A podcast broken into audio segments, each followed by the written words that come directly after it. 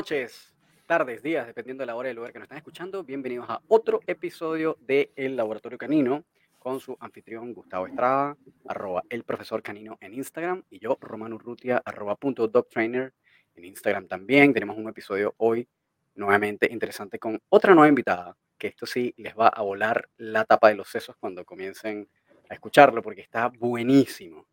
Gustavo, ¿quién es el invitado o la invitada de hoy? Así es. Muy buenas noches a todos y bienvenidos. El día de hoy nos acompaña Melissa Vélez.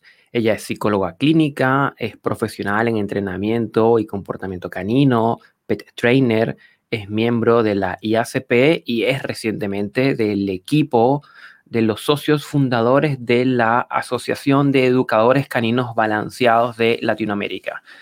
Así que ante todo, Melissa, bienvenida. Hola, Buenas noches, buenos días. Bravo. Muchas gracias por invitarme. Qué lindo estar aquí. Sí, gracias a ti por venir. gracias a ti por tu tiempo. Sí, porque sabemos que eres una persona que está siempre ocupada y bueno, en las horas que nosotros grabamos, para todos los que nos estén escuchando de repente a las 9 de la mañana, en realidad estamos grabando a las 10 de la noche. A las 10 de la noche, chicos. Es una hora tarde y sabemos que bueno, que te estás tomando este tiempo de descanso para estar con nosotros, así que muchísimas gracias. A ustedes. Em, Melissa, Gustavo va a empezar, como siempre empieza todos los episodios, preguntando algo que es súper importante, que para nosotros es valiosísimo y a la cual le sacamos demasiada eh, información. Sí. ¿Ya? Y una, de las cosas, una de las cosas, Melissa, con la que nosotros solemos iniciar es preguntarle pues a cada uno de nuestros invitados cómo, cómo llegan a donde están, es decir, cómo se hicieron educadores caninos y cómo ha sido el recorrido y el trayecto desde sus inicios hasta donde están el día de hoy. Entonces nos encantaría conocer tu historia. Bueno, para hacerla corta, toda la vida hemos crecido con perros, eh, toda mi familia, tenemos una casa en la playa con muchísimos perros, tenemos hasta caballo, patos, de todos los animales del mundo. Pero eh, Vanessa y yo, ustedes conocen a mi hermana Vanessa, que también es adiestradora, hemos tenido una conexión súper especial con los perros desde chiquitas. Y en esa época lo único que se pensaba en trabajos con perros era veterinaria. Seamos veterinarias, vamos a ser veterinarias. Pero bueno, cada una creció por su lado y estudiamos cosas totalmente diferentes, a, nada que ver con los animales. Pero eh, ella descubrió su pasión como en el 2015, se fue a Estados Unidos a especializarse, regresó y para ese entonces yo estaba terminando mi, carrera de psicología clínica acá en Guayaquil. Y cuando yo la fui a visitar, que en ese entonces ella vivía en Perú, me enamoré de lo que hacía. Conocí a sus perritas, me enamoré de lo que hacía. Yo para ese entonces ya me había casado y había adoptado a mi perra actual que se llama Blue. Y me enamoré de, sus perritas, de la educación que tenían, de cómo funcionaba todo. Y sentí como que despertó esta pasión de nuevo que estaba por ahí botada. Entonces comencé a cuestionarme si realmente dejaba mi carrera de psicología, qué, iba a hacer, el típico, la crisis existencial de qué a La, la super clásica. ¿Y tú qué vas a dejar? Esto lo dijimos la última vez ahora. ¿Tu carrera? vas a dejar tu carrera de psicología por adiestrar perritos. Exacto. O sea, ¿qué vas a hacer? ¿Qué? No, ya, bueno. Me tocó y dije, no, ¿sabes qué? Esto es lo que es mi pasión. Realmente lo descubrí. Y bueno, también lo fui descubriendo por mi perrita, justamente, porque cuando la adopté, no era una perrita que tenía muchísimos problemas, era buena, pero igual tenía sus cosas y Vanessa me decía, no, haz esto, haz esto acá, que no sé qué, y ahí también me fui metiendo muchísimo en el mundo del, entrenamiento. Y con ella, digamos que fue la que me despertó también esto acá y con la que practiqué un montón al principio y todo. Entonces, realmente se lo debo a, a mi hermana por haberme enseñado este como camino eh, y a mi perrita, que fue la que realmente despertó esta pasión también, ¿no? Y aquí estoy. de ahí, este, dime. Sí, sí, eso, que, ¿cómo, ¿cómo continuó? ¿Dónde te formaste? ¿Qué, cómo hiciste? ¿Te enseñó Vanessa nada más? ¿Cómo fue el cuento ahí? No, este, bueno, cuando ya regresé de Perú, eh, eh, me, me, metí a buscar acá en Guayaquil, que en Guayaquil no hay, no hay, realmente escuelas tal cual que formen adiestradores como hemos conversado anteriormente, sabemos que en Latinoamérica es difícil encontrar. Y busqué, busqué, busqué y había una escuelita canina aquí y el, mi primer mentor, que se llama Johan, me dijo, bueno, yo no enseño a adiestradores, pero te invito a que vengas, a que vengas a, observar, a que seas como un shadow, ya, realmente. Qué interesante, justamente en el episodio antes pasado, que de hecho lo este domingo pasado, para la redundancia, eh, estamos hablando de formación y estamos comentando justamente eso, que ciertamente no hay escuelas, que es lo que, por lo mismo que estás comentando tú, que, tú, que, te pasó a ti, que seguramente a muchos les, les, sucede, que no saben dónde iniciar, no hay como lugares donde uno pueda ir formalmente a estudiar y que muchas veces esto, eh, la manera de aprender termina siendo como muy a lo Leonardo da Vinci y el Renacimiento, que tienes que ir con un maestro que no necesariamente tiene una escuela y ni su labor tampoco es enseñar, sino que es simplemente un profesional que ejecuta y de repente vas atrayendo discípulos que lo van tal vez ayudando en algo, o simplemente esta persona está como ahí detrás viendo cómo esta viendo trabaja. Viendo es lo que pasa. Claro. Entonces, Exacto. Sí, sí, sí. Y justamente como acá no hay escuelas que formen adiestradores y todo, por lo menos hace cuatro años no, no había, no, yo no tenía dónde, de dónde aprender. Entonces dije, bueno, busqué a ese señor, este, Johan, que fue mi primer mentor, él me abrió las puertas de su escuela y estuve ahí como aproximadamente seis meses. Pero claro, yo ya tenía como que puesto el ojo en Estados Unidos en irme a certificar. Entonces, primero Vanessa me dijo, y mi esposo también me dijeron, me dijeron los dos, ¿por qué no vas un mes con Vanessa a hacer también Shadow Program? Para que vayas a aprender y todo. Mi hermana obviamente dijo, encantada, ven acá. Y estuve un mes con ella eh, viendo todos los clientes de ella en Lima, o sea, todos los días del mes que estuve ahí. Entonces, aparte de los clientes, obviamente ella me daba clases en la casa de ella, ¿no? Entonces, la parte teórica, toda la parte práctica con sus clientes, yo cogí clientes de ella, o sea, momentáneamente, súper chévere la experiencia, o sea, a partir de ese Shadow Program yo sentí que, o sea, como que fue un salto, porque me sentía mucho más segura de lo que yo había estudiado, porque yo también, tú sabes, por, cuenta de uno ya comienzo a estudiar por internet, a buscar cursos de Learburg, Tyler Mutuo, etc. Entonces, ya con todo eso como que fui armando el rompecabezas y ya como que lo uní todo y dije, bueno, ahora sí me voy a lanzar, pero con los ojos puestos en una certificación eh, afuera. Pero vino el COVID, vino el COVID y no me pude ir el año que planeé irme. Entonces eh, estuve ese año obviamente trabajando en lo que se pudo y bueno, hasta, hasta este año que ya realmente me pude ir y todo en abril, sí, fue en abril y que regresé en mayo ya con mi certificación en Highline Canine Training, que es una escuela en Estados Unidos súper, justamente en, este episodio que estamos hablando de formación también lo, mencionamos, porque eh, dentro de ese contexto que estamos hablando de, bueno, eh, escuelas que uno podría decir que tienen como algún nivel de rigurosidad mayor o que son como más estructuradas como instituciones de formación, por supuesto está la Star Mark Academy, donde eh, se egresó Vanessa, y la Highland, que también yo creo que es una de las más grandes, las más más cotizadas en Estados Unidos. Claro, y, que, uno ve que está como muy bien estructurado, tú ves su pensum y su malla curricular y es súper eh, bien armado, como que sientes que hay, que hay todo una, un trabajo académico detrás y que hay claro una trayectoria. Yo conocí o sea yo tuve clases con el con el director realmente el presidente y porque él nos da nos dio parte de business también de la parte de negocios que es un experto también.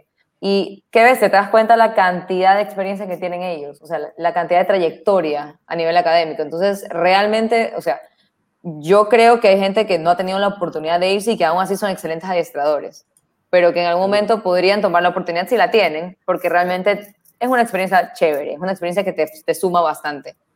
Sí. Imagínate, entonces al final, eh, es bien interesante porque además tuviste seis meses, que no es poco tiempo de Shadow, porque usualmente los Shadow Programs suelen durar desde dos semanas hasta casi siempre lo que yo he visto en general, tres meses. Entonces, seis meses de Shadow Program o de, no sé si tal vez no un programa, pero una mentoría. Sí, eh, como una mentoría más. Con alguien está súper bueno y además un mes más con tu, con tu hermana, que igual ya venía... Ya tenía como dos, tres años de experiencia ella, claro. Imagínate, tres años de experiencia, más una formación previa en StarMark, que además también súper bien estructurada, súper bien afinada. O sea, yo podría decir que eh, fuera de la escuela de Michael Ellis, la escuela de Tom Rose y la escuela de eh, Jim Donaldson, yo creo que la que seguiría ahí automáticamente es la StarMark, ¿no? Como que súper Sí, esa que es bastante buena. Y súper, eh, o sea, yo, me pienso que es como una de las más prestigiosas eh, Y entonces, claro, tener un mes más completo de mentoría, además en otro país que no era el tuyo, que estabas en Lima, ¿cierto? en Lima. En Lima, viendo clientes que tienen otra cultura, que comen distinto, que eso también suma, entonces, porque además tienes que hacer todo un trabajo de entender la cultura para ver cómo trabaja el cliente, para ver cómo lo atiende. Claro, incluso los espacios son diferentes. Lima no es lo mismo que mi ciudad. Lima es ciudad, ciudad. Tú caminas por las calles realmente. En Guayaquil es un poco más aislada, las ciudadelas por un lado, o sea, cosas privadas. No te expones tal cual como en Lima, que estás literalmente en el centro de Lima ahí, o sea, con todos los carros y toda la cosa. Es totalmente diferente y eso, eso fue una experiencia bonita porque Vani me decía, eso aquí realmente, cuando tú pones a prueba la obediencia de un perro, frente a realmente los estímulos fuertes que hay en la vida real. Entonces fue bastante interesante verlo así en vida real y ver, ver a mi hermana cómo esos perros tenían ese trabajo súper impecable. O sea, fue increíble. Fue increíble, la verdad. Y Melissa, ¿cómo fue la, la, experiencia en esta formación en Estados Unidos? Muy buena, muy buena. Yo para, para cuando ya fui ya tenía casi dos años, sí, ya tenía dos años de experiencia. Entonces, eh, realmente habían conceptos que yo ya conocía, eh, más que nada teóricos. Habían conceptos de etología que no conocía, que me encantó aprender. Eh, pero más que nada yo buscaba el mentor ahí atrás mío. O sea, los profesores que estén haz esto, no hagas esto, ¿por qué no intentas esto? Quiero verte hacer esto. Que, que, me digan qué es lo que estaba haciendo bien y qué es lo que estaba haciendo mal. Que ustedes sabrán que es muy importante para que una persona no se frustre y sepa bien en qué se está encaminando.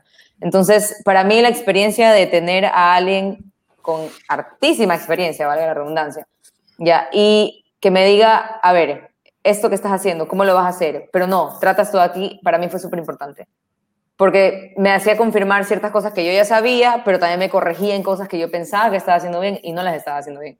Entonces, eso, eso es básicamente lo que yo buscaba. Una escuela que me diga, a ver, o sea, te vas a formar así y esto que estás haciendo lo vas a hacer mejor. Eso es básicamente lo que yo buscaba, que aquí en Latinoamérica no hay. O sea, por lo menos en mi país no hay. Podríamos, podríamos decir que tu construcción como profesional vino más desde la práctica hacia la teoría eh, fue creo que de la mano, los dos. Yo soy bien intelectual. Me gusta mucho leer, me gusta mucho escuchar a todo el mundo, todos los videos que pueda, todos los autores que me parezcan interesantes. Obviamente sí hubo una parte en la carrera en la que hice más práctica que teoría, pero ya para cuando me fui ya tenía bastante teoría aprendida, que la aprendí también con Bani, ¿no? Pero sí creo que fue más o menos de la mano eh, las dos cosas. Bueno, igual tú también, eh, bueno, no sé si lo dijimos en el principio, pero que además tú también vienes de una formación, de una academia, o sea, de una carrera que por supuesto está hiper relacionada, que es la psicología. Claro, habían conceptos que yo ya... teórica importante ahí, que ya Exacto. ¿no? Claro, habían conceptos que yo ya conocía desde hace tiempo, o sea, por mi carrera de psicología. Y de hecho, a mí me gusta mucho, o sea, no me arrepiento para nada de haber estudiado psicología, me ayuda un montón con las personas, porque ustedes sabrán que el componente, uno de los componentes más, importantes del adiestramiento es la, familia. Entonces, yo ya venía con conceptos que eran súper claves para manejar a las personas y poder como llevarlos al éxito también. Entonces, eso ya como que era un plus que yo ya tenía de por sí, aparte de la parte teórica del comportamiento, ¿no? Ah, claro, claro. ¿Y cómo? Bueno, porque aquí, aquí viene la parte a mí también que me interesa como integrar, porque son como esas que uno trata de, como le dicen en inglés, como scratch your own itch, ¿no? Que es como rascarse su propio sarpullido, como su propia picazón. por supuesto, y creo que muchos, tal vez los que estemos en Latinoamérica, em, quisiéramos eh, tal vez tener el acceso o el tiempo o el dinero o la oportunidad por X razón de poder acceder a alguna de estas escuelas americanas que son impresionantes. ¿Qué cosas eh, dentro de esa experiencia, Melissa, sientes que fueron como que te marcaron dentro de la práctica de lo que se hace allá y qué diferencias podrías apuntar de lo que se hace acá o de lo que has visto acá hasta ahora, en Latinoamérica me refiero? Bueno, la cultura de Estados Unidos a nivel de dog training es recontravanzada. Allá es tener un entrenador canino, es casi que casi que tener un instructor de ejercicios también. O sea, tienes un perro, casi que contrata un adiestrador canino enseguida. Entonces, por ejemplo, me parecía que allá las personas que contrataban a un entrenador, o en este caso las personas que iban a la escuela, a nuestro campus, que iban como clientes, se tomaban muy en serio, muy, muy en serio lo que estaban haciendo. O sea, y aparte que no, está, no es muy barato, allá es más, más, más caro. Entonces, ellos pagaban por un servicio y ellos se comprometían a seguir lo que, lo que, lo que tú les decías que tenía que hacer. Y claro. y lo hacían, o sea, no es que se quedaba ahí, lo hacían. Y hubo oportunidades en las cuales nosotros visitamos casas también. Yo visité algunas casas con nuestros instructores que eran private lessons, eran sesiones privadas, y tú ibas a la siguiente clase y no era el típico escenario de que no hice nada o, o ups, no puedo, no, era súper cumplido, o sea, se tomaban muy en serio eh, lo que ellos estaban contratando, que era el servicio de adiestramiento. Y eso sí me parece que es un choque un poco cultural por donde yo vivo, eh, porque este, acá me parece, por lo menos en, mi país, que hay personas que se lo toman muy en serio, pero también eh, se toma el adiestramiento canino como un servicio adicional por ahí que se me ocurrió tomar por hobby.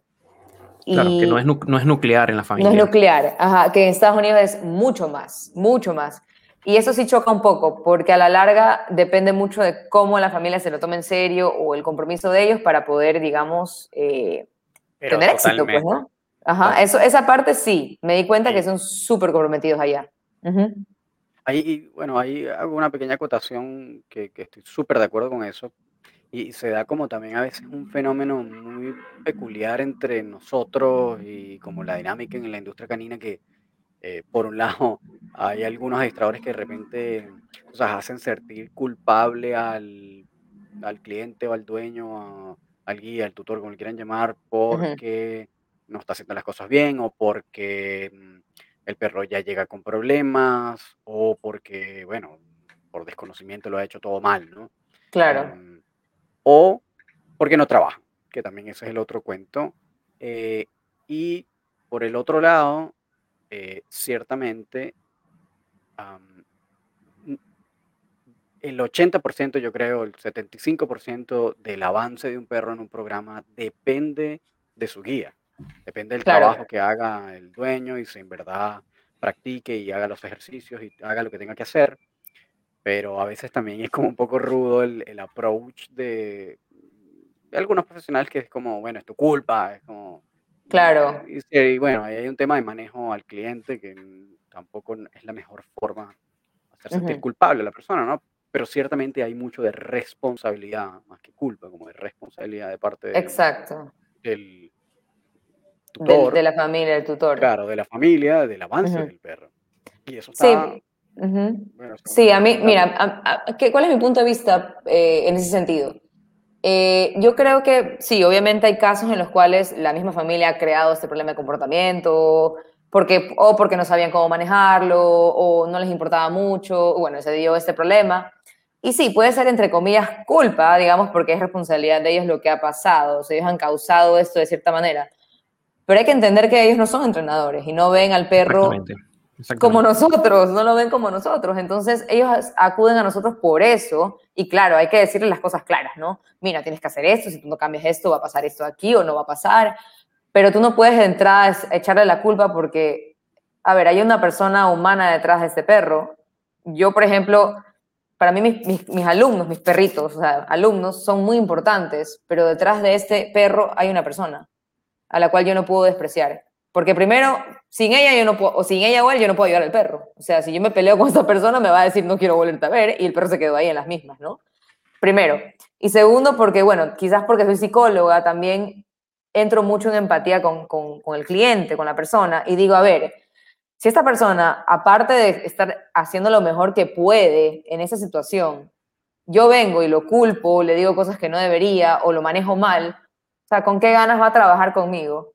¿Y con qué ganas va a querer sacar adelante a su perro? O sea, se va a frustrar más, va a frustrarse más con su perro, no va a creer en nosotros, porque esa es otra, le quitas credibilidad de la profesión, ¿ya? Entonces dicen, bueno, ya, ¿sabes qué? No, no, yo entrenadores, no, yo no creo en eso. O, ¿sabes que Me fue mal, no quiero. Súper no se, no se maneja así a las personas. Hay que saber hablarles y entender que ellos tienen una dimensión emocional más allá del perro. Más allá del perro. ya que estás tocando ese punto, que además igual si no le tocas tú, lo iba a hacer yo, eh, siendo psicólogo, eh, ¿cómo sientes que ha influido esa pena profesional dentro de tu práctica? ¿Sientes que es un aporte, no es un aporte o eh, es algo que todo, sientes que hay aspectos de la psicología, de, no tanto para el perro, sino como para con eh, el cliente que sea necesario, por ejemplo, que tú sientes que es todo, eh, toda malla curricular de formación debería tener? Sí, ¿O cómo, ves tú? ¿Cuál es tu perspectiva de, aprovechando que tienes esa Sí. ventaja o, o esa característica dentro de tu perfil profesional? ¿Cómo sientes que? Totalmente, totalmente. Mira, una de las ramas, digamos, de psicología es la, eh, la sistémica, que te habla sobre, digamos, que todo está conectado, todo se mueve. Si, una, si, un, si un miembro se mueve, el resto también se mueve. ¿ya? Y el, digamos que el mundo está creado también así. O sea, digamos, en- tú también eres un sistema. Si tu corazón le pasa algo, después le pasa algo a tus pulmones. O sea, todo está conectado. Entonces, si una persona aprende, aunque sea algo básico de psicología, ya para poder acceder a esta familia o a este tutor que tiene este perro, si tú mueves una pieza por ahí, se va a mover una pieza del perro, ya, y tú vas a poder manejar mejor una situación. O sea, no tienes que ser, no creo que tengas que ser psicólogo, pero sí deberías saber ciertas, ciertos aspectos de psicología que son importantes. No sé, me invento. eh, hay personas que, por ejemplo, durante un entrenamiento de su perro tienen problemas familiares, por ejemplo, un divorcio de por medio o una pérdida de un familiar, que se apegan, por ejemplo, al perro, obviamente de sobremanera. Entonces, dentro de este contexto, por más que tú digas, no, es que este perro necesita ser independiente o qué sé yo, necesita usar un canil, qué sé yo, tú vas a entender por qué le cuesta a esta persona hacer lo que tú le estás pidiendo.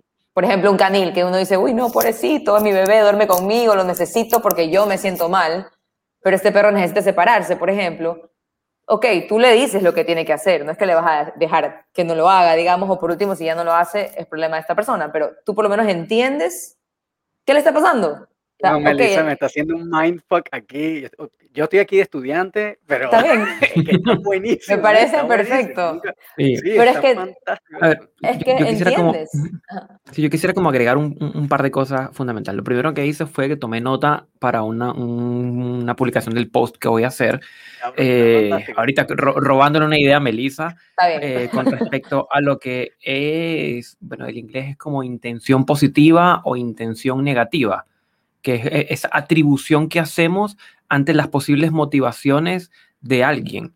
Y podemos entender, por ejemplo, quienes comprendemos de esto y podemos entender una, una, una lógica de intención positiva de ese dueño que nos llega a nosotros y nos damos cuenta que el dueño le está haciendo todo mal porque le da pan con mermelada y, y- y- y galletas al perro, que fue algo que vimos en la vida real, no lo hace desde una mala intención, no es un negative intent, lo hace con la mejor intención porque quiere y ama al perro y es allí donde podemos enganchar desde un punto de vista eh, quizás empático para hacer clic con el, con el cliente y así trabajar al perro, pero irlos a cuestionar como si, fuera, como si fuera de mala intención, ¿cómo se te ocurre a ti darle comida a ese perro? ¿Lo quieres matar?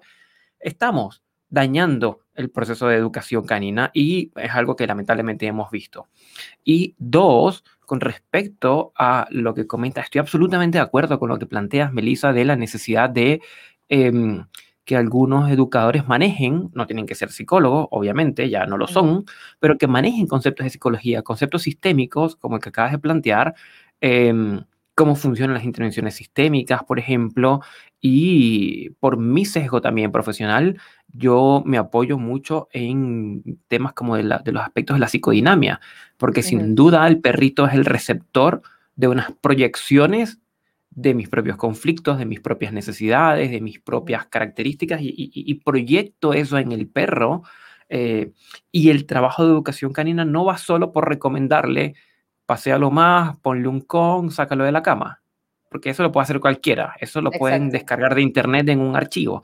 Es el cómo podemos vincularnos con este cliente para entendiendo, yo, o sea, entendiendo que el perro llena un vacío emocional que te dejó la pérdida de un hijo, por ejemplo, ya como entendiendo eso, puedo direccionar una intervención para que de pronto el perro no duerme en la cama, ya, sin que esa persona sienta que igual le estamos uh, castrando, le estamos truncando algo de su mundo emocional. Exacto. Entonces, no, es, es- es importantísimo el, el bagaje en o el conocer algo del, del psicología para la práctica como educador canino. Completamente. Y, por ejemplo, sí, hay veces en los cuales ya hay casos en los que tú, por más que intentas, no puedes ya hacer mucho, ¿ya? Pero ya esto también es como que la parte de psicología, mi psicóloga interna, ya. Que llega un momento, yo he tenido clientes en los cuales yo no, podría, yo no he podido lograr grandes cambios en el perro porque ellos, ellos se resisten, se resisten, no quieren.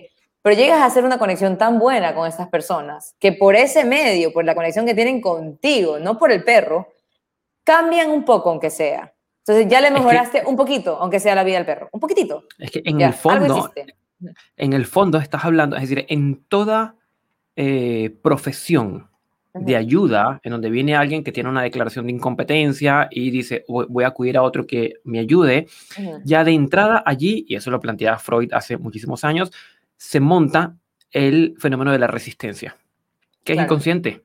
¿Ya? Y comprendiendo eso y pudiéndole dar un giro a eso, es que logramos vencer o, domar o domesticar, creo que se plantea en algún momento, la, resistencia. Eh, esto para los que nos están escuchando es, eh, suena un poco contralógico al inicio, pero en el momento que usted va al médico y pide ayuda con el médico y quiere que el médico lo ayude, también hay una parte de usted que no quiere que el médico lo ayude. Y sabotea el proceso y extravía la receta y, demora más en comprarla y enlentece el proceso de ayuda, que es un fenómeno eh, estrictamente psicológico y natural.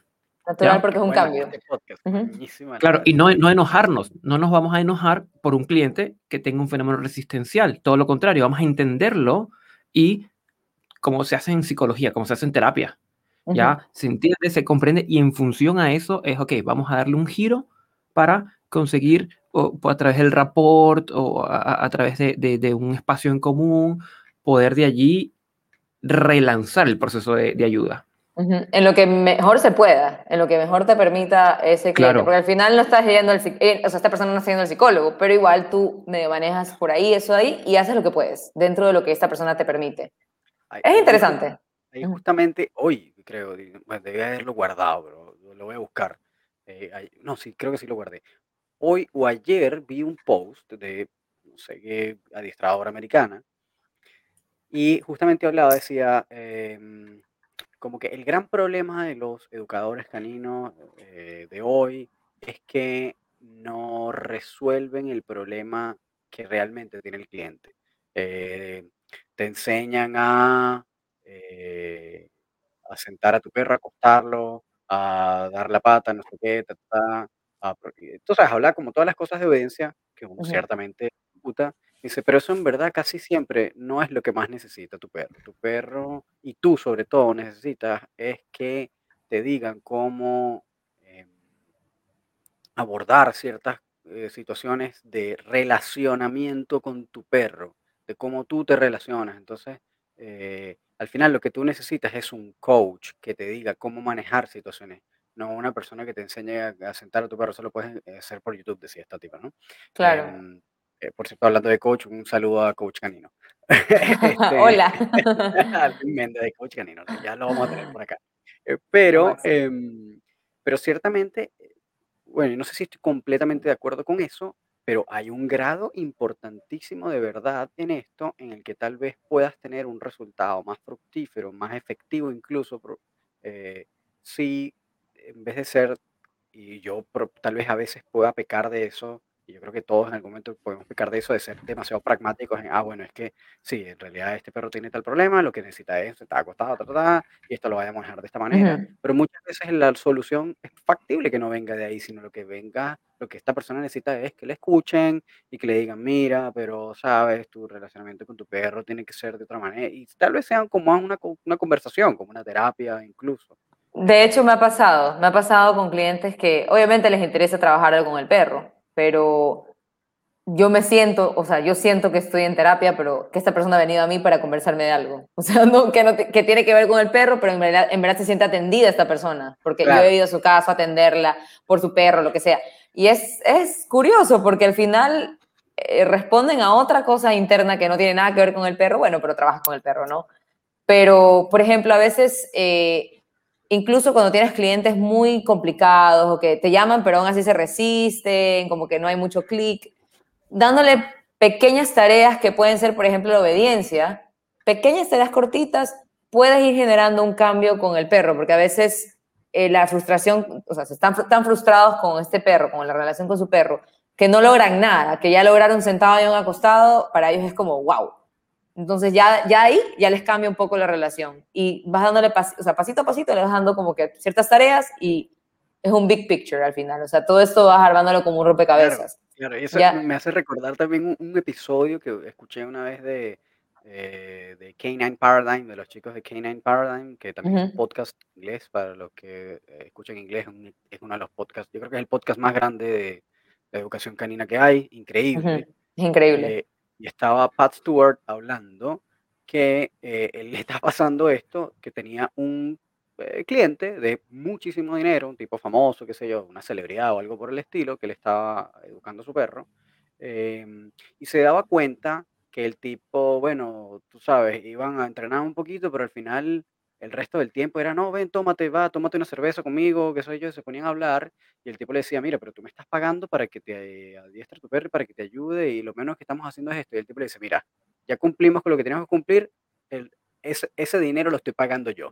Así que si yo lo quiero utilizar tomando una cerveza contigo, olvídate que eso es mi problema. Y el tipo como que dijo, oye, ¿verdad? Sí, pues al final. esto es lo que este tipo necesita, porque al final no se trata de lo que uno tenga como concepción de lo que se, de lo que está buscando este cliente, porque tal vez eso es lo que la persona necesita, solo que tú tal vez no lo estás viendo de esa forma, pero si estás ayudando de otra manera que igualmente va a, va a repercutir en la calidad. En el perro, porque todo es sistémico. Porque todo es Y no, y no dejar de lado que, eh, es decir, yo diferenciaría dos grandes áreas. Es decir, no es lo mismo quien viene alegre, motivado, con su cachorrito que tiene un mes, oye, lo quiero educar. Y viene con, con una disposición quizás como desde la alegría a la persona que está angustiada porque ya el perro ha mordido, porque tiene una denuncia. A mí me, ocurrió el sábado pasado que hubo dos sesiones, que, dos clases que di donde prácticamente media hora de clase era respira, calma. Aquí vemos cinco adiestradores, si algo pasa, nosotros nos vamos a encargar de, vamos a tomarlo con calma, porque ese estrés no, no te permite ni entender lo que yo te estoy diciendo. Eh, porque, porque hay escenarios que son complicados, hay personas que llegan muy angustiadas y, es una angustia basada en lo real, en, oye, este ser querido o lo voy a tener que regalar, o lo voy a tener que eutanasiar, o, no sé, le, lo puede un vecino envenenar. Es decir, una angustia de muerte real. ¿Ya? Y ante eso, eh, sin duda, ayuda mucho el, el tener una, no ser psicólogos nuevamente, pero tener una aproximación psicológica. Por lo menos una escucha, una escucha que sea bastante, no es la típica escucha de, digamos que haya, oigo, o sea, lo que dices, de oír, pero no te escucho realmente, o sea, no, no, estoy ahí entendiendo lo que te está pasando. Por lo menos eso es importantísimo tenerlo. Sí, sí, yo estoy súper de acuerdo con eso. De hecho, bueno, este, en este episodio de que estamos conversando de formación, si existiera algún tipo de escuela como, como una carrera, así, de tres años, por lo menos como técnica universitaria, eh, yo creo que debería por lo menos haber un semestre eh, de puro contenido psicológico, o por lo menos una materia que esté durante el largo completo de la... una materia que sea como transversal a toda la carrera. Los tres años vea psicología 1, psicología 2, psicología 3. Bueno, me explico, como que tengas un hilo conductor, porque hay demasiadas herramientas que vas a necesitar sacar de ahí. Claro, aparte que, que, una de las materias que uno ve son entrevistas, entrevistas a pacientes, entrevistas a, y tú entrevistas clientes al final y no le preguntas cómo estás, cómo te llamas. O sea, más allá de eso es dónde duerme el perro, a qué hora come, qué haces tú mientras el perro come. O sea, son cosas un poco hasta íntimas que hay personas que no te van a decir todo la verdad. Claro, entonces hay que saber llevarlo porque tienes que, esa información es súper valiosa. Súper valiosa. En, medicina, sí, en, medicina eh, se estudia relación médico-paciente.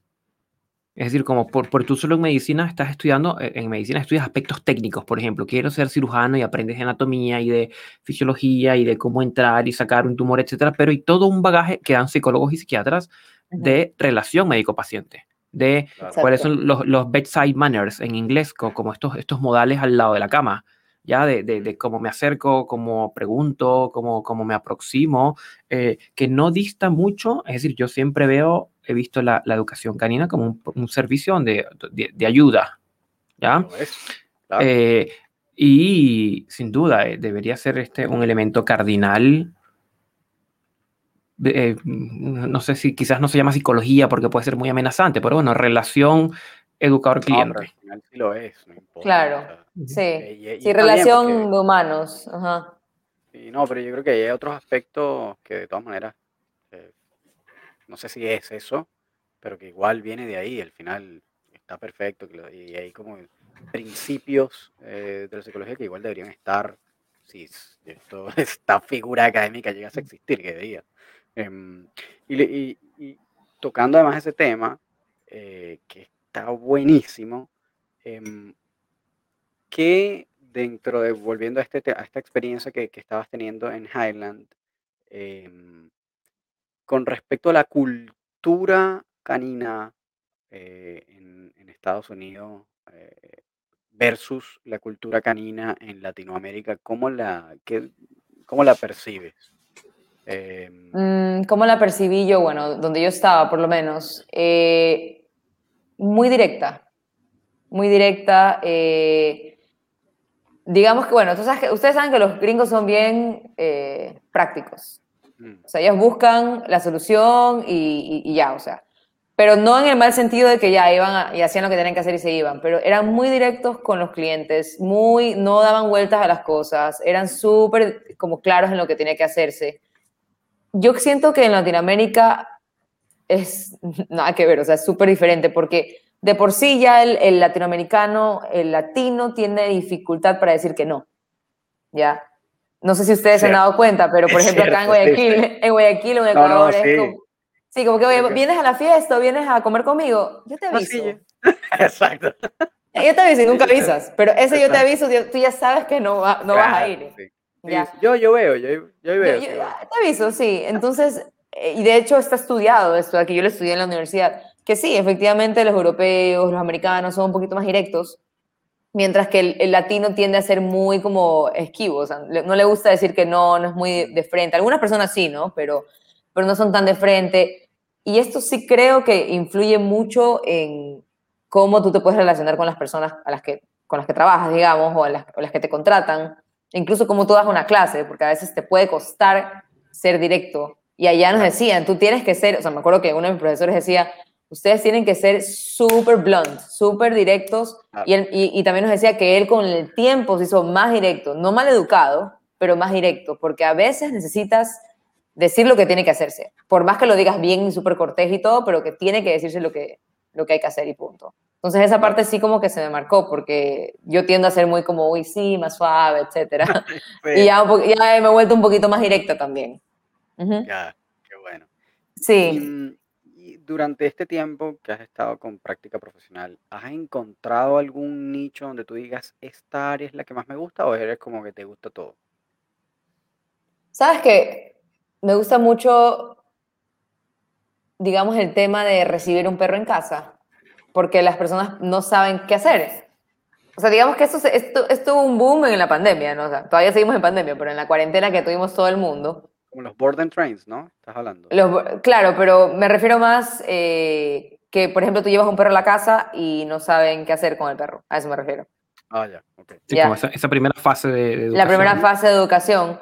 Y como hubo el boom de las adopciones y todo el tema cuando estábamos todos encerrados, ya, eso me pareció un, bonito nicho porque realmente hay bastante desconocimiento todavía. O sea, acá en Guayaquil todavía escuchas la persona que le pega al perro con la zapatilla porque se hizo pipi y el perro tiene dos meses.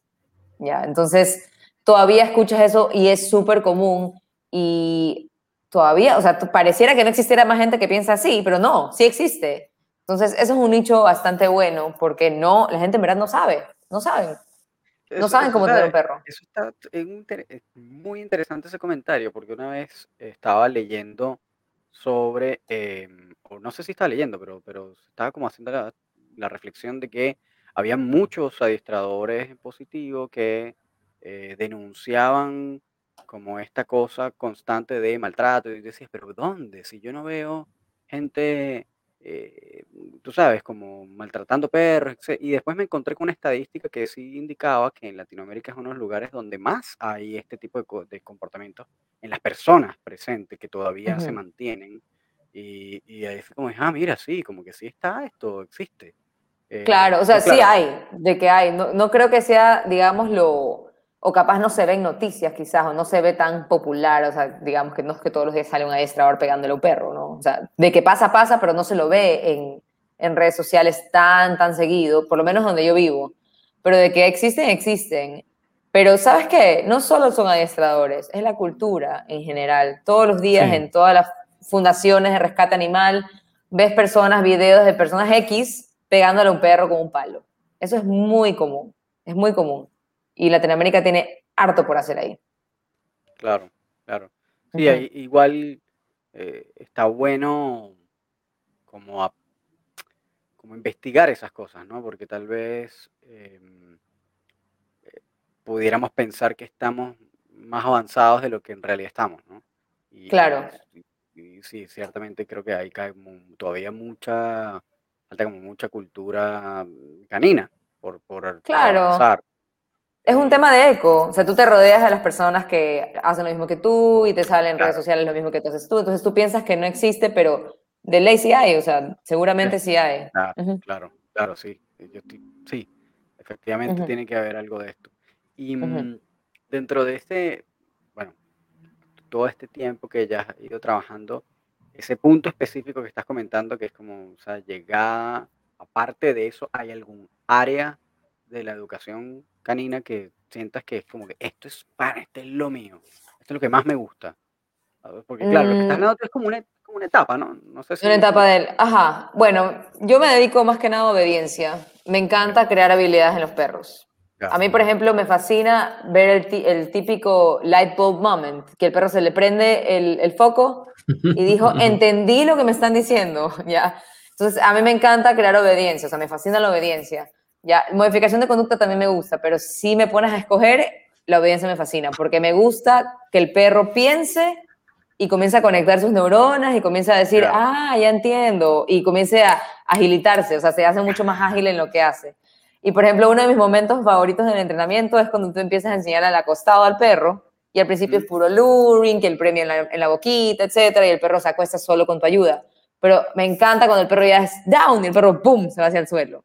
Ah, sí, te das cuenta la que ha habido que se- la plancha al suelo. Entonces me encanta ver eso porque has creado eso. O sea, tú has creado en este perro esta habilidad tan rápida de hacer un, un, un comando, digamos. Entonces la obediencia a mí me fascina, pero también la mayoría de gente que me llama es no solo por obediencia, la mayoría es tiene un problema de conducta. Entonces, Claro. de ley va de la mano. Ujú. Claro, claro. Eh, eh, Yo creo que al final eso es como lo más común, ¿no? Que de repente lleguen, lleguen al profesional en busca de ayuda porque ya tienen el, el- el pan quemado ya, ¿no? Están Exacto. la sartén ahí rojo vivo. Sin embargo, cre- creo que es bien importante, porque ahorita que, que te escucho hablar, Melissa, me acuerdo de una de mi jornada de trabajo del sábado pasado, de hace un par de días, en donde yo, Román y yo nos dedicamos principalmente a ver perros ya en intervención terciaria, ya cuando el pan está quemado, ¿sí? En Claro. modificación de conducta y rehabilitación. Y llegué temprano, había una cliente que llegó temprano y este perrito ya había hecho obediencia básica intermedia avanzada, era un perrito perfecto, estaba haciendo trucos, ya.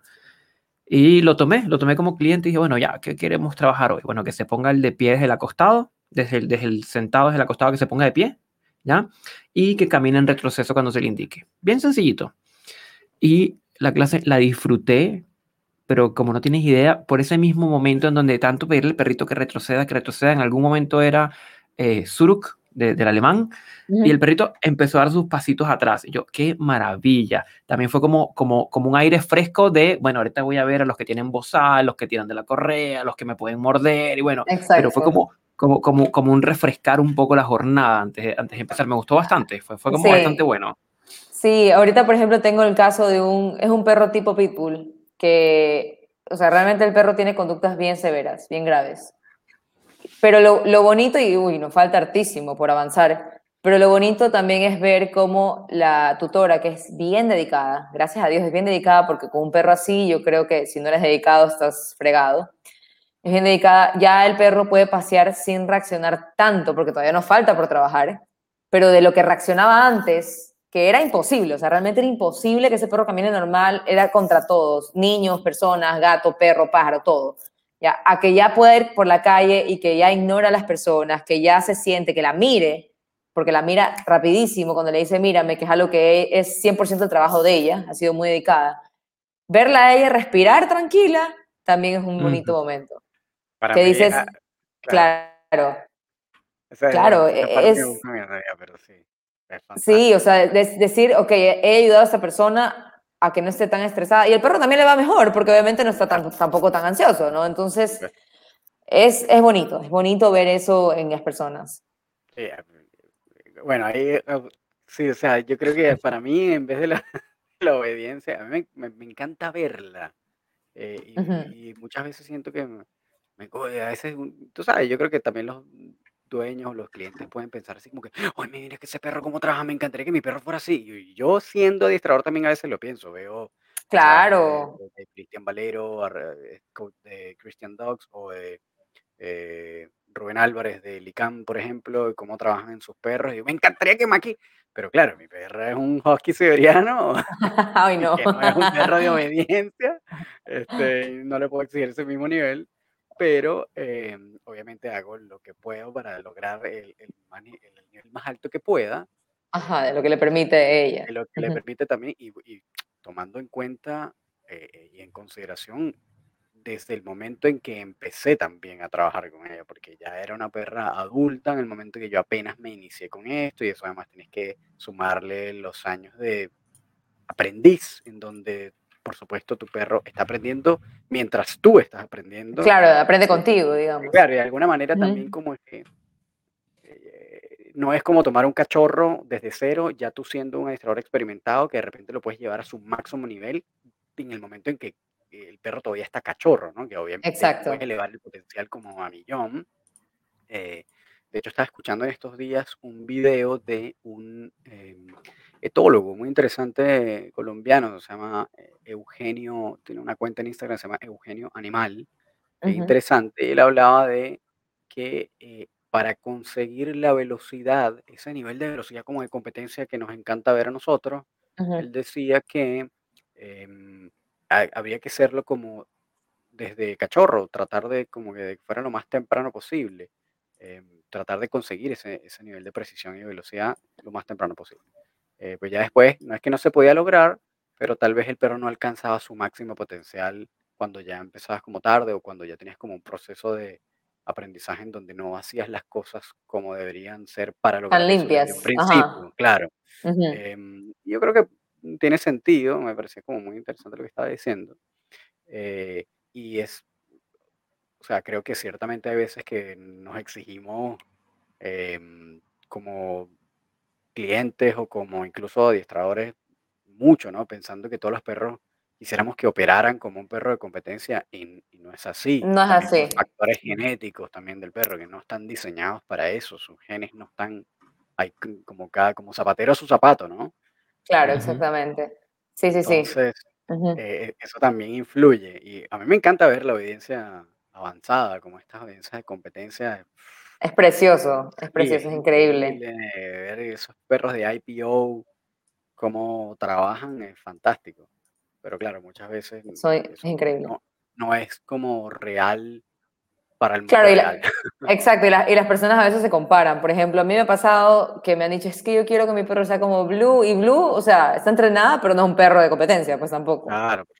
Ya, y yo le digo, pero si tu perro es súper bueno, como es, o sea, como que es súper lindo, Exacto. aprovechalo, es totalmente diferente a Blue. Y, y, y también yo soy adiestradora, yo tengo un modo de vida diferente a, a la persona común y corriente con su perro, pues entonces no te compares. Tu perro Claro. es lindo, quiérelo, Exactamente. Sí, quiérelo como es. aprender a respetar y, vamos a decir, como, como disfrutar de las diferencias individuales. Exacto. De las Exacto. características individuales del perro, totalmente. Totalmente. Así y, que, es. y que también es válido, pues no, no todos los perros pueden ser un malinois. Eh, imagínate, si no. No. eh, de hecho, estaba escuchando también en estos días a, no sé, a alguien, ah, bueno, creo que era Michael Ellis, a Michael Ellis, de hecho, en un, en un live que hizo en Instagram y decía, el mundo de los, mali- de los malinois es un desastre. decía, todo, o sea, Así. Pues claro, porque decía, miren, en los 80 el Malinois era un perro exótico que muy rara vez se conseguía y lo veías por ahí. Y ahora todo el mundo está queriendo precisamente como criar Malinois. Eh, Ah, bueno, por el tema de la raza que la están dañando un poquito, quizás. y entonces Eh, decía, los Malinois no son para todo el mundo. O sea, no es un perro para la masa, me explico. No es un perro para que, que, que, que, que sea una raza masificable. Y todo el claro. sentido del mundo, claro. Imagínate, una persona, y yo, o sea, donde yo vivo, tengo un vecino que tiene un Malinois eh, negro. Eh, no es como estos de competencia que son marrón con el hocico negro, sino es completamente negro. Em, pero igual, o sea, es un perro de altísima energía para un dueño que no tiene ni idea de la raza que tiene probablemente. Entonces, claro, ahí es donde vienen los problemas de comportamiento después, porque no Claro. atendiendo esas necesidades como genéticas y Que el perro se siente frustrado porque no, no las cumple. Claro, Entonces. Ahí es como bien importante ver qué razas escoge uno, ¿no? Porque a veces uno se enamora sin saber de dónde se está, en qué, co- en qué Sí, eso, eso está metiendo. es algo súper importante que yo les digo a las personas. O sea, bueno, ya, ya la verdad es que te llaman cuando ya tienen al perro, pero sí me he Sí, claro. cruzado una que otra persona que me dice, oye, ¿qué raza me recomiendas? Yo quiero un... Por ejemplo, me decían, me- ya no me acuerdo los casos, pero eran personas mayores que querían un pastor alemán, algo así. Y tú dices, pero es un perro que lo va, va a arrastrarte, o sea, no, no es para ti, cómprate un perro mediano, pequeño, que sea una compañía, o sea, Es pero es porque ven la televisión o ven cualquier cosa y piensan que el perro va a ser así automáticamente. No, es un proceso y, y a veces tu estilo de vida no va con eso y está bien, está bien que no vaya con eso. Claro, claro, Ujú. totalmente. De hecho, me ha tocado muchas veces, no sé si muchas, pero bien frecuente ver o personas mayores con perros muy grandes y muy Ujú. poderosos que no pueden manejar o perros de alta energía, cachorros, con personas mayores. Es decir, Claro. Ay, este, y claro, ahí es donde vamos, volvemos al tema como de la psicología, ¿no? Que de repente es una persona mayor que quiere compañía, que tal vez quiere sentir como esa, ese ver crecer desde pequeño a tal vez algún sustituto de nieto o de hijo y Claro, cuidar un algo. Ujú. cachorro, claro, como cuidar algo, verlo crecer, qué sé yo, y, y, compran un cachorro o adoptan un cachorro, pero un cachorro tiene N energía y demanda Claro. cualquier tiempo. Eh, o sea, hay cachorros que te demandan el 90% de tu tiempo. Claro, no te dejan en paz, o sea, porque son chiquitos. No te dejan en paz, es decir, es como un bebé, entonces tienes que estar ahí, tienes que llevarlo al lugar de eliminación, tienes que jugar con ellos, tienes que, eh, tú sabes, muchas veces como no lo puedes pasear todavía, tienes que ver cómo haces para estimularlos, tienes que sacarlos, tienes que- eh, y es todo un tiempo y demanda que es súper complejo entregarlo. Entonces una persona que tiene, qué sé yo, 70 años, eh, No lo va a poder quizás cumplir al 100%. O sea, realmente eso, eso es algo que siempre se recalca, pero bueno, la gente igual hace lo que quiere, busca el que más le gusta, y eso es algo que hay que como que ir puliendo poco a poco, porque no, muchos perros son abandonados por eso. O sea, porque no lo aguanto, pues si no, no, lo- no aguanto a este perro que ya creció ¿Cómo- y que me destruye ¿Te ha tocado alguna vez ma- manejar algún caso pa- parecido o de ese tipo? Eh, nunca he tenido que sacar a un perro de un hogar. O sea, o, bueno, una vez sí reubiqué a un perro porque ya estaba en proyecto de reubicación. O sea, no es que yo cogí y lo, y lo saqué del hogar y como que ya. Pero sí he tenido casos en los cuales lo he recomendado. Lo he recomendado porque la familia lo tiene en una situación que ya es antihigiénica, ya no es, no, no es buena para el perro, por ejemplo. Claro. Perros en patios bañados en su propio pipí, por ejemplo No, porque están, están ansioso el perro, no lo saben manejar, pero ellos tampoco se dan el tiempo. Entonces, mm, por favor, no tengas a un perro así. O sea, darle una Claro. calidad de vida a otra familia. Lo he Claro. sugerido, pero como dos o tres ocasiones, pero no me han permitido más. Entonces, ha quedado en el aire. Pero Claro. sí, o sea, he reubicado a perros que ya tenían ese plan de reubicación.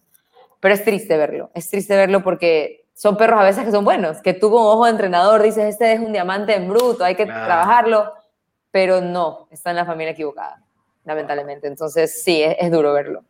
Qué, qué complicado eso, ¿no? Cuando uno...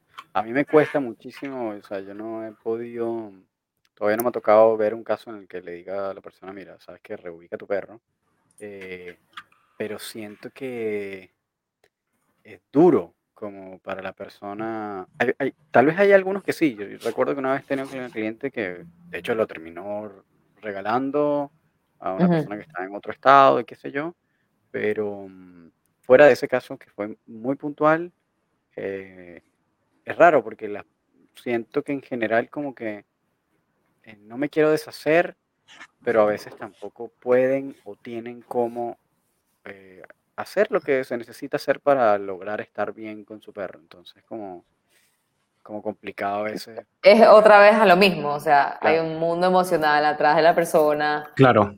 Que nadie conoce y que qué traumas tendrá, qué pensamientos tendrá, no sé, o sea, entonces uno hace lo que puede, hasta donde puede llegar, pero si ya está fuera de tus manos, ya no puedes Claro. hacer mucho realmente. Ujú.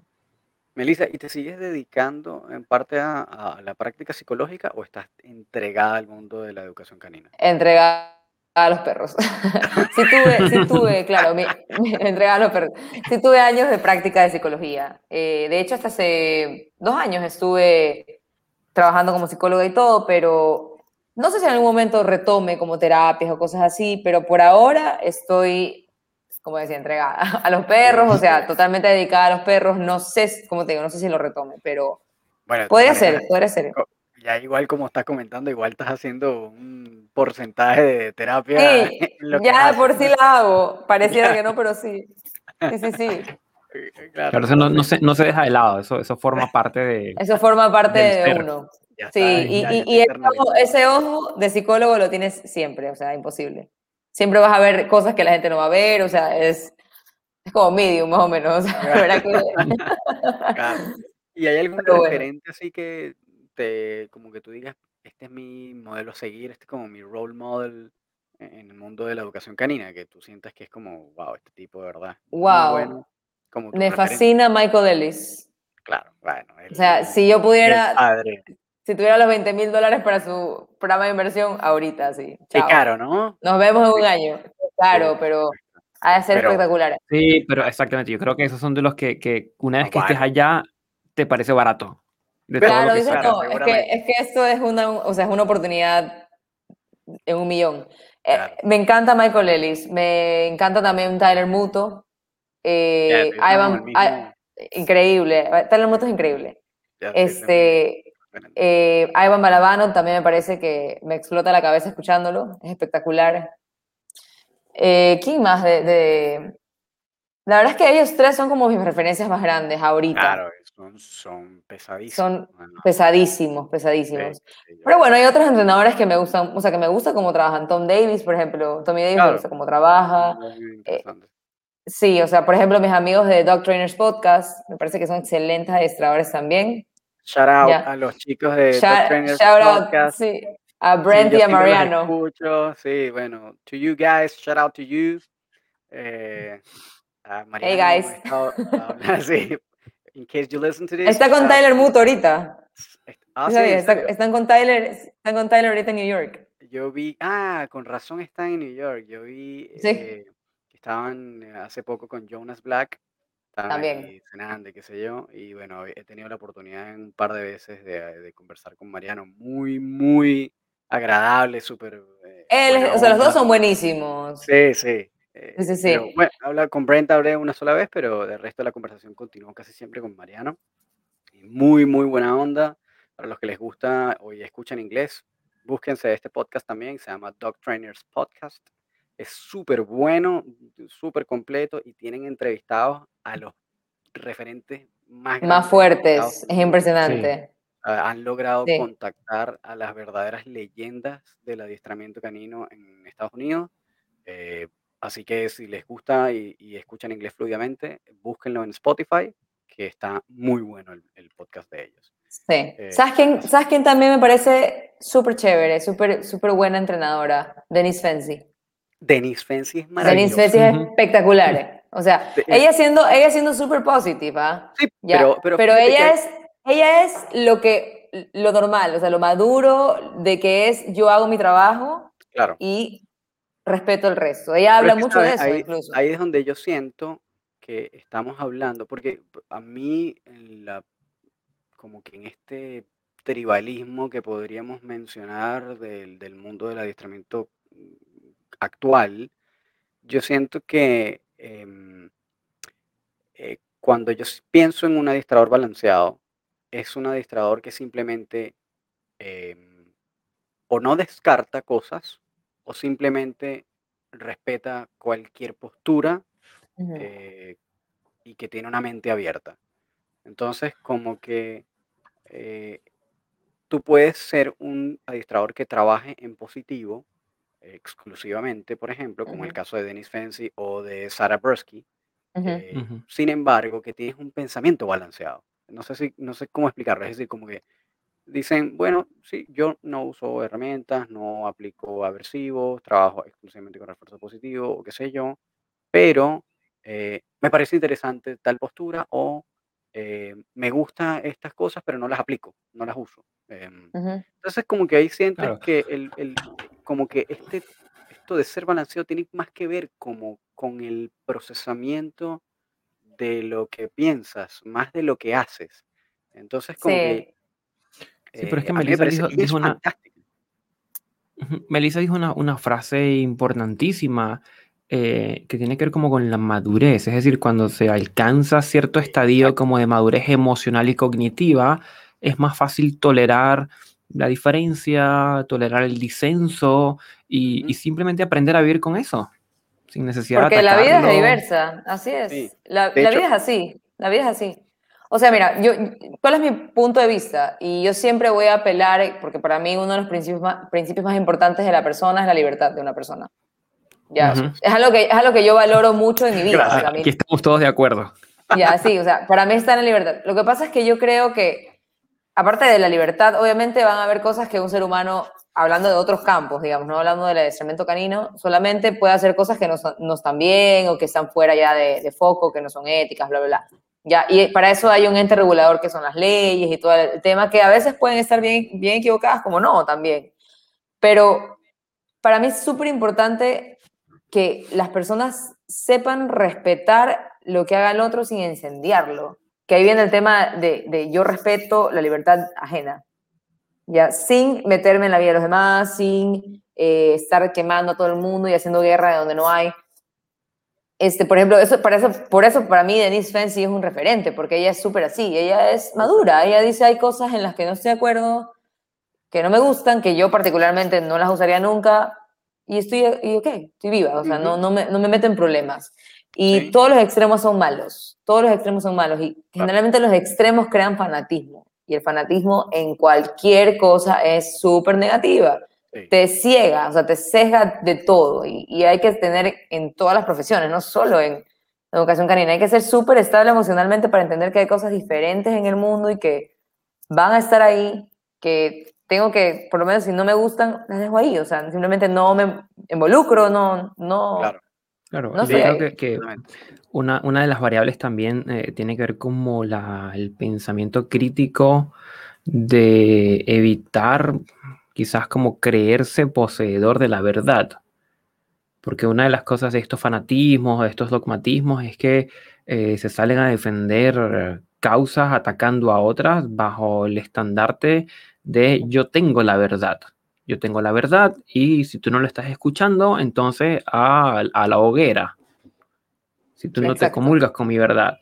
Y Bueno, es igual complicado. ya hemos hablado de esto anteriormente, lo hemos mencionado muchas veces, pero bueno, esto es una, esto es una, un rasgo cultural del zeitgeist en el que vivimos. Es decir, sabemos que hay actualmente una cultura de outrage, de indignación, en el cual eh, nos la pasamos funando o acusando o apuntando, y esto es resultado en buena medida de la ingeniería que ha creado también las redes sociales.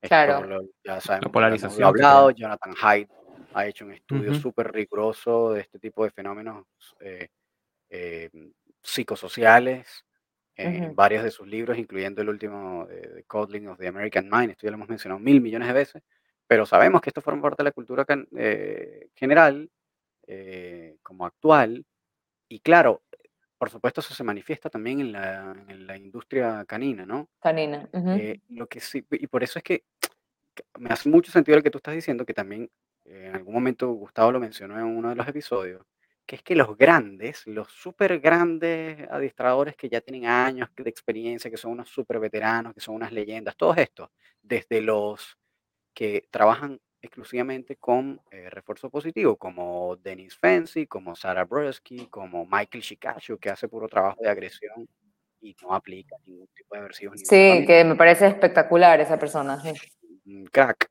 eh, y desde los otros que sí hacen uso, como Tyler Muto, como Michael Ellis, o todos estos big boys que son como super leyendas, ninguno, primero, les gusta que los etiqueten, como que yo no me hago llamar ni positivo, ni me hago llamar balanceado, ni me hago Ujú, llamar nada. Yo soy simplemente un adiestrador, un educador canino.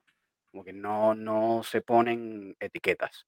ujú. Lo otro es que ciertamente no, tampoco se atrincheran en posiciones porque saben que como que hay diferentes aproximaciones y, y son válidas todas con tal de que haya un marco ético, obviamente, en el que se trabaje para Por tanto el perro como para el cliente y al final termina siendo como una cosa casi de simplemente eh, preferencia personal y elección a lo que mejor sepan hacer, como que lo, lo que mejor les salga a ellos como técnico. Exacto. Eh, Mira, hay, hay que también saber discernir y tener pensamiento crítico, porque, por ejemplo, ¿qué es lo que uno escucha en, de adiestradores balanceados, que también los hay, que les gusta quemar también cosas, Sí, sí, ya, sí, claro. de ley, eh, hay gente así también, y ves, ¿no? Que el, el 100% positivo solo engorda perros, solo da comida, y no es verdad, hay gente que trabaja en positivo que trabaja espectacular, y no por, no por eso yo puedo meter a todos en una bolsa, en una sola Sí, bolsa,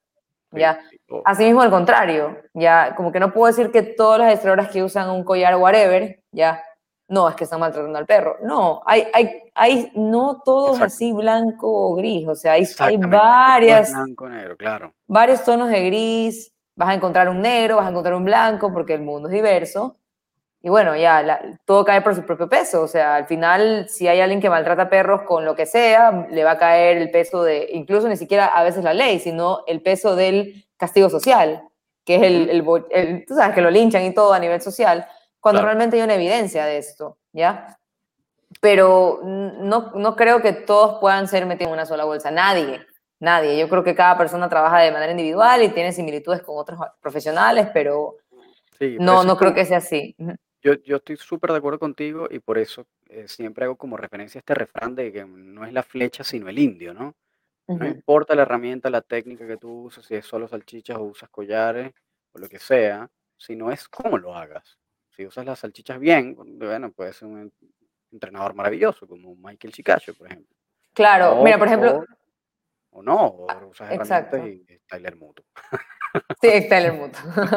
hay un, hay un, hay un, eh, un dicho que me encantó de Canine Paradigm, eh, que está en inglés, que se dice como, the difference between the cure and the poison is the dose. O sea, la diferencia entre la cura Ujú. y el veneno es la dosis. ¿ya? Exactamente. Mucho de todo es malo. ¿Ya? Y Exacto. también, y sí, y también pienso que hay mucha, mucho desconocimiento en cuanto a las técnicas que uno aplica. Así, por, e- por ejemplo, un positivo, 100% positivo, yo no le puedo decir que engorda perros y que los tiene mal, maltratados a nivel de peso y que solo los, eh, digamos, los chantajea a los perros. No, puede que su trabajo sea espectacular Claro, y yo estoy, yo estoy juzgándolo porque me han dicho que, ¿ya? Claro. Me han dicho y he leído que. Y asimismo, un balanceado que usa un e-collar, por ejemplo, no tengo por qué decir, no, es que esta persona le pone el e-collar y revienta al perro al nivel tanto. No, puede que esta persona tenga una formación muy profesional en la que aplica la herramienta de una manera en que el perro no sufre ninguna consecuencia psicológica. O sea, existe. Claro. Entonces, pero todo viene del, del desconocimiento, del que no Sí. sé cómo es, me han dicho, he escuchado o he leído, no lo he, no lo he vivido yo. Eh, De sí, es, es- es el desconocimiento sumado a, no sé cómo llamar ese fenómeno psicológico, pero sumado como a las ganas de no llenar ese vacío. Es decir, desconozco el trabajo que hace Román y critico el trabajo de Román, pero cuando Román me invita, pero mira, ven a ver lo que yo hago, no voy. No voy, me resisto. Ujú. Me resisto a cambiar el paradigma que tengo en mi cabeza. Ahí está Sí, la así es. resistencia. Ciertamente. Y, y- y y ciertamente lo que tú dices, como esos tribalismos surgen de, de, ambos lados, y por eso em, siento que el, como que la postura, por eso digo que como que el ser balanceado tiene que ver más como con una concepción de em, tener mente abierta nada más. Es como, tú después escoges qué haces, tú después ves qué técnicas usas, qué herramientas usas, si no usas herramientas, si las usas eh, de la manera que consideres, etcétera. Pero es como que simplemente eh, tener como esa postura de, bueno, tal vez no me las sé todas, em, tal vez esto no es tanto como yo creo, sea lo que sea, y bueno, yo escojo las cosas con las que me siento cómodo y las que no, no las uso nomás, pero no las critico. Por eso ya yo, de hecho, no, eh, al menos yo no uso el término em, a los adiestradores que no les gustan herramientas o que critican, mejor dicho, el uso de herramientas, ya no los llamo positivos, ya porque he visto muchos positivos que tienen un pensamiento eh, balanceado. Entonces al final son como anti-tool trainers, que son como adiestradores anti-herramientas, que sí es como hacen campañas, queman gente, tú sabes. Eh, entonces, Qué desgaste emocional, la verdad. Claro, sí. Pero, y ya tú sabes, y todo un movimiento para prohibir, para censurar, para cancelar esto, y tratan de poner leyes en países, qué sé yo, ese tipo de cosas, pero que al final no, no siento que rinda ningún beneficio, em, más allá de tribalizar más. Eh, entonces, como que em, siento que todo tiene que ver con una postura, en verdad, como con una manera de ver y afrontar las cosas. Claro, y, mi recomendación sería ir activamente a estudiar eso que no estés de acuerdo. O sea, no sabes las horas que yo he pasado estudiando todos los argumentos de los terraplanistas, por ejemplo.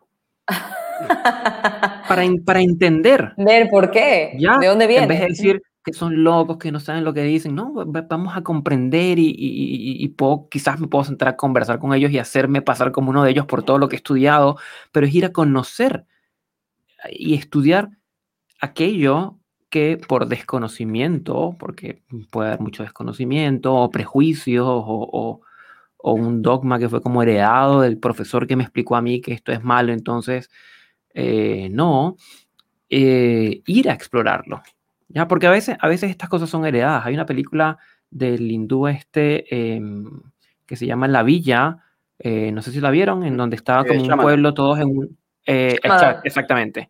Y entonces era como, era como heredado, él, tú no puedes cruzar el bosque. Ah, sí, Eso queda como, y, queda como heredado, y, pero oye, ¿por qué no? Vamos a explorarlo con cuidado, si es malo, está bien, aprendo, si no, puedo descubrir que hay otra cosa más allá. Sí. Entonces, como siempre sale el bosque se da cuenta que no está en 1800, eh, sino que vive en, el 2000. Yo no, yo no quería hacer spoilers, pero ya Román hizo el spoiler completo no de la película. No me la he visto, pero, me la recomendaron. Pero, si es una película como el 2008, o sea, ahí tienen que No importa, Román, las películas no se spoilean. Ya, ya, ya no la voy a ver, no mentira. no, véanla, véanla, porque es muy buena. Pero, pero entonces, la invitación es ir a conocer todo aquello que en principio nos dé miedo o nos asuste o no lo entendamos, eh, porque yo creo que allí está la, la, posibilidad real de hacer conocimiento. Sin tener que hacerlo, por si acaso. O sea, si, si a ti no te gusta algo, no te gusta algo y lo estudias y dices, bueno, pero aún así no quiero hacerlo, la libertad de no hacerlo. Totalmente. Quiero hacer, la, quiero hacer la acotación de que fue sin querer lo del spoiler, no lo pensé. Igual la voy a ver, no te preocupes. véanla, véanla, es, es, buena, buena, buena la, la película.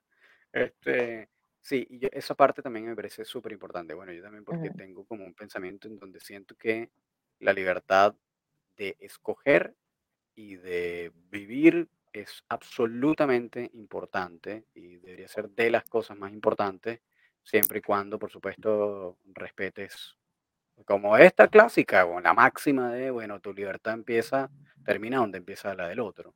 Así es. Eh, y por supuesto, muchas veces también el argumento va de la mano de, bueno, precisamente eh, como el perro no tiene quien abogue por él, entonces nosotros abogamos por los perros. Pero bueno, también hay que entender que ese, ese perro eh, tiene ya una voz que es la de su guía, la de su dueño. a menos que haya una franca demostración y evidencia de maltrato eh, la voz de ese perro es la de su guía. Entonces, también hay, eso hay que respetar. La persona tiene derecho a tomar las decisiones que considere mejor para su perro y entender cuáles son las herramientas que le funcionan a esa persona mejor para con su perro. Exacto. hablo de adiestradores a escoger, tácticas a escoger, situaciones. Y ahí volvemos un poco, volvemos un poco a, de regreso a que hay una persona detrás del perro. Porque a veces, eh, a mí pasó una vez eh, en una plataforma de redes sociales que alguien tomó una foto de uno de mis alumnos que tiene un icono el perro. El perro tú lo ves corriendo feliz, pero en la foto tiene una cara de miseria porque salió con cara de miseria en la foto, ¿ya? Pero en ese momento, pero el perro es un perro súper feliz. Entonces, esta persona posteó que ni sé qué, que ni sé cuánto, y fue tan, o sea, fue tan feo porque el dueño me escribió a decirme, le voy a escribir porque me está tomando el pelo de tonto. Y le dijo, ¿tú crees que yo no soy capaz de darme cuenta si mi perro ha sido maltratado o no? Yo que he estado en el proceso. Claro. Entonces, estoy subestimando a una persona inteligente. Claro, van a haber personas que saben más que otros a nivel como tutores de perros, pero eh, ¿cómo, o sea, me vas a decir que yo no sé que está maltratando a mi perro? O sea, como que yo estaba en este proceso, tú no. ¿Por qué te atreves a decir esto? Y la persona se retractó después. Se retractó después. Me pidió perdón a mí por haber hecho eso. Pero es que hay, hay, hay, mucho, hay mucho, yo creo que puede ser un fenómeno cultural. Hay mucho de eso, en donde hay, hay sectores de la educación canina que deben considerar que los clientes son o ciegos o retrasados mental. Eh, y es como que, claro, los, no sé, señalo a Román porque Román utiliza un prong y por lo tanto Román engaña y estafa a todos sus clientes y deteriora el vínculo, inhibe el aprendizaje y produce daños. Y es como que, ajá, entonces estoy asumiendo que todos los clientes que pasan por Román son idiotas y no se están dando cuenta de eso que está ocurriendo. Y, es, y, es, no, o sea, no, quien va a llevar a su perro va a estar muy atento de que el perro no la pase mal, de que no esté sufriendo, de que no esté, no sé, pasándola pésimo. Y ahí también caemos en una parte del argumento. Bueno, aquí ya nos, ya nos metimos aquí como en guerra, pero esto es simplemente conversación. Todo conversación. Eh, em, uno de los argumentos es que, bueno, pero es que apenas en el momento que tú pones un prong collar, tú estás reventando ese vínculo eh, dueño-perro, ¿no? Entonces, claro, y, entonces tú dices, ok, ¿y bajo qué herramienta de medición estás eh, indicando esto? No, por lenguaje corporal canino, ok. Entonces tú dices que por el lenguaje corporal del perro, tú sabes cuándo ese vínculo está roto. Sí. Ah, ok, perfecto. Entonces, ¿cómo explicas los perros que tienen un lenguaje corporal de excitación, que siguen a su dueño a donde vaya, que muestran que no tiene nada que ver con miedo, con ansiedad, que no Los perros de Ivan Balabano que juegan con el con puesto. Entonces tú dices, ah, eh, entonces ¿cómo explicas esto? no, pero es que, pero es que si, tú, si, la, si la herramienta de medición es lenguaje corporal y el lenguaje corporal no está indicando esto que tú estás diciendo, eh, entonces ¿dónde, ¿cómo explicas eso? ¿no? ¿Cómo explicas el fenómeno? Em, porque, bueno, después nos, nos vamos a otros puntos del argumento que no, la medición de cortisol en salida, pero es falso que tú estás midiendo cortisol en saliva todo el tiempo. Tú no vas a atender a un cliente, te vas con un set de toma de muestras de saliva para perros a cada cliente que ves, ¿no? Como absurdo.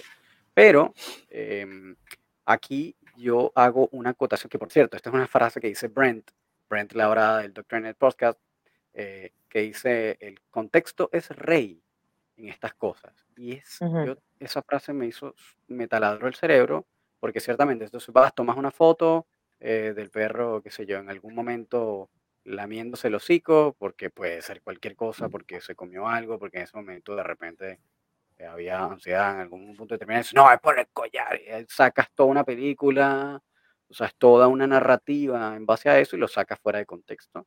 Claro. visto lo, todo lo que estaba haciendo el perro previamente. Entonces, como ahí el contexto es rey. Hace, yo, yo, yo ilustro esto en, uno en los cursos que doy con unos comerciales de AmeriQuest o America Quest. No me acuerdo, es una como una aseguradora que sacó unos comerciales hace muchísimo tiempo. No sé si los has visto, Melissa. Entonces, mm, como, como, como por ejemplo, está el papá con unas niñas adolescentes y las se quieren detener en un mini market, en un 7-Eleven eh, papá, vamos a detenernos aquí, vamos a comprar unos, jugos para la fiesta de la pijamada, etc. Y el señor estaciona el auto, se bajan las niñas vestidas como adolescentes, con falditas, con topsitos, así como se puede vestir las adolescentes, y en algún momento la niña regresa a pedirle dinero al papá. Entonces la niña está en la ventana del copiloto extendiendo y está el señor mayor ofreciéndole dinero o poniéndole dinero a la niña. Y atrás llega una patrulla que enciende la coctelera, así como que ella, aquí, aquí algo de... de, de, Raro. sí. Eh, y, y, el, el, logo es no juzgues tan rápidamente. Es el Tienen muchos, muchos comerciales así, eh, donde hay unas escenas que si tú las tomas, tomas las fotos, dices, oye, aquí está, aquí está algo re mal. Eh, pero no, por eso siempre la invitación es a, ampliar el foco y ver un poco más allá y, y, comprender y preguntar cómo quizás tú lo hayas hecho en algún momento con pruebas proyectivas, Melissa, en psicología, que una pregunta, ¿qué está pasando? ¿Qué pasó antes? ¿Qué pasó después? Después cómo se sienten los personajes, en fin, es decir, conocer la historia, porque solo conociendo la historia o el contexto, como señala Román, es que podemos tener la figura completa, porque de fotos, todos tenemos una mala foto en algún momento. Claro. Claro, no necesariamente eres así todo el día. Ese día no dormiste bien, no habías comido, estabas pálido, estabas enfermo, o sea, no se, puede, no se puede sacar conclusiones tan rápido. Y yo siempre también invito a las personas que tengan un poco de sesgos en este tema, no es como la gente se los pinta. No es como que el collar eléctrico, el collar no sé qué, no es como la gente se los pinta. De, cierta manera debe haber gente que es muy mala, pero así mismo van a maltratar perros con palos, con escobas, con zapatos, o sea, no es como se lo pintan. Y eso es difícil de que la gente lo entienda, pero bueno, pues ya, ya está en ellos investigar qué es realmente lo que está pasando con un administrador que usa todas las herramientas que puede. Claro, claro, absolutamente. Bueno, yo creo que estamos ya como para el wrap up, ¿no? Estamos ya sí. a, horas para que Melissa pueda descansar. No sé qué hora en, en, Guayaquil. Bueno, estamos a una hora antes que ustedes. Eso sí. Ah, Ella tiene una hora antes, ah. más temprano por allá. Ah, no vale, pero ya wrap up a la cama. Vamos a seguir dos horas más. Vamos. Vale, buenísimo. Entonces, nada, Melissa, queríamos agradecerte muchísimo por tu tiempo, eh, la conversación súper orgánica contigo como siempre. Eh, Gracias. Y bueno, hay unos cuantos mindfuck para mí que me volaron la tapa de los sesos, que está buenísimo. Todo este tema de conversaciones psicológicas me ayudó muchísimo a enfocar también mi práctica. Este, así que bueno, agradecerte muchísimo. Espero que podamos tener una nueva oportunidad para volverte a invitar en una parte 2. Ay, encantada, cuando quieran. Sí. Y, y bueno, nada, eso. Muchísimas gracias por haber tomado el tiempo. Muchísimas gracias, Melissa, por tu tiempo. No, a ustedes. A ustedes. Estuve feliz de estar aquí. ¿Alguna, bueno, esto siempre lo preguntaba Gustavo para el final. Eh, si hay alguna idea o, algún comentario o, alguna opinión que tú quieras dar eh, a, la, audiencia en particular que, sientas que es necesario sacar. Eso, si, tuviera, si tuvieras que dejarle un mensaje a quienes nos están escuchando, un mensaje, una idea, una noción nomás, ¿cuál sería? Que la verdad es que primero respeten a sus perros y los amen como son. De verdad. Porque escucho muchas quejas, pero no se dan cuenta de los perros que tienen. Claro. del potencial de perros que tienen. Ajá. Así que respeten y amen a sus perros como por lo que son, como son. Perfecto, buenísimo. Buenísimo, me encanta. Está buenísimo. Bueno, para los que nos están escuchando en Spotify, este, si quieren saber más del trabajo de Melissa o verlo, lo pueden conseguir en arroba Melissa Vélez, en Melissa con doble S, eh, Vélez con B pequeña y Z. Em, y también tiene un, tienes un blog, ¿no, Melissa? ¿Dónde te pueden conseguir? Eh, mi página web, sí, melisabélez.com. Entonces ya lo saben, melisabélez.com, Melissa con doble S, Vélez con Z y B pequeña para que la puedan buscar, buscar eh, el, trabajo que hace, los que están escuchándonos desde Ecuador, para que la puedan contactar. Es una profesional fantástica, hace un trabajo maravilloso, eh, así que súper recomendada. Y bueno, además es ah, una nueva miembro fundadora de, este, de esta nueva asociación, que es la primera asociación de educadores en Latinoamérica, en realidad, porque no hay otra. Eh, pero de educadores caninos balanceados. Así que eh, tienen esa otra ventaja. la pueden conseguir por ahí también, si desean buscarla mediante esa plataforma, la pueden conseguir en ASB, AEC de C, no de S, asbla.com y ahí buscar en la sección de profesionales em, para que puedan encontrar Melissa también. Así que muchísimas gracias, Melissa, entonces. A este ustedes. Muchísimas gracias, Melissa, que estés muy, muy bien. Por Increíble. a ustedes también por escucharme. Gracias a todos. Chicos. Chao, cuídense. Gracias por escucharnos. Wakanda Forever. Muy bien, chiquillos, ha sido para nosotros un enorme placer haber transmitido para ustedes. Nos veremos el próximo domingo por las mismas coordenadas. Recuerden que nos pueden seguir en Instagram, eh, Laboratorio Canino Podcast, y nos pueden escribir cualquier consulta, sugerencia, comentario, inquietud a nuestro correo electrónico laboratoriocaninopodcast.gmail.com. Román, un placer haber compartido este espacio contigo. que estés muy, muy bien. Feliz semana para ti. Feliz semana. Nos vemos en el próximo episodio. Vale, chao, chao. Cuídense.